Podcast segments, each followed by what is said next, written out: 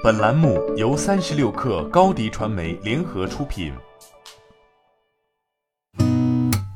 八点一刻，听互联网圈的新鲜事儿。今天是二零二零年十一月十八号，星期三。你好，我是金盛。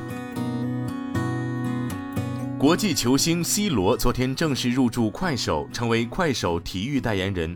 未来将以短视频的形式与快手平台进行独家合作。快手目前正持续在体育内容赛道上重点发力，仅在足球领域，此前已有包括罗纳尔多、奥巴梅扬、韩乔生、黄健翔等数十位顶级球星及行业名人入驻快手。此外，快手体育也同 CBA 联赛、F1 电动方程式、中甲联赛等多个国内外顶级赛事 IP 达成了合作关系，拉动名人明星和各领域 KOL 入驻来突破次元壁，是很多社交平台都在使用的打法。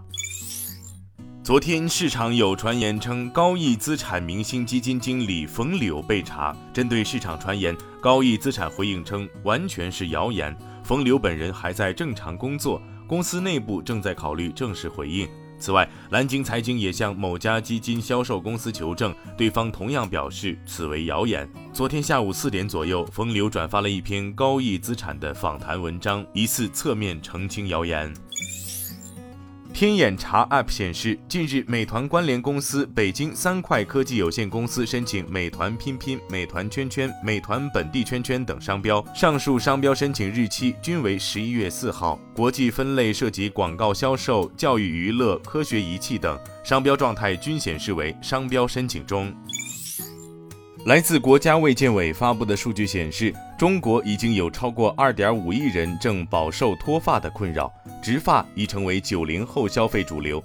统计机构的数据显示，在二零一六年至二零一九年期间，中国植发行业市场规模由五十七亿元跃升到一百六十三亿元，二零二零年市场规模有突破两百亿元的趋势。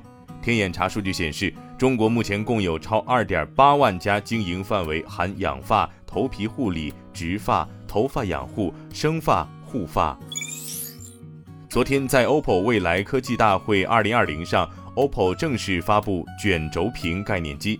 这款卷轴屏概念机搭载一块伸缩自如、可大可小的无极 OLED 柔性卷轴屏。最小为六点七英寸，最大可至七点四英寸。只需轻轻一划，屏幕就可以像画卷一样伸展，呈现出几乎零折痕的屏幕效果。相比于固定屏幕尺寸的折叠屏，卷轴屏可在最小和最大尺寸之间实现无极调节。例如，在播放视频时，手机可以根据十六比九或者四比三，甚至是其他任何画面比例自动调节最佳屏幕尺寸。苹果官网技术支持栏发文称，新款手机 iPhone 十二可能会影响助听设备。iPhone 开发人员警告称，使用 iPhone 十二系列设备及助听设备时，可能会听到一些杂音，比如噼啪声或尖锐刺耳的噪音等。工程师承诺在日后的软件更新中提供修复。爱彼迎近日向美国证券交易委员会提交 IPO 申请，计划在纳斯达克上市。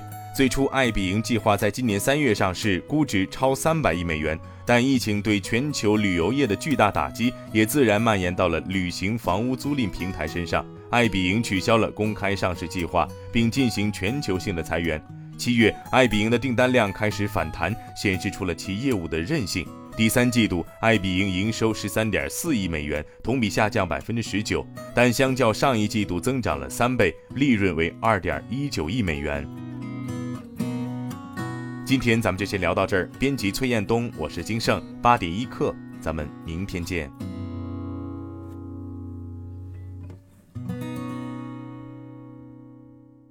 欢迎加入三十六氪官方社群，添加微信 baby 三十六氪 b a b y 三六 k r，获取独家商业资讯，听大咖讲风口，聊创业，和上万课友一起交流学习。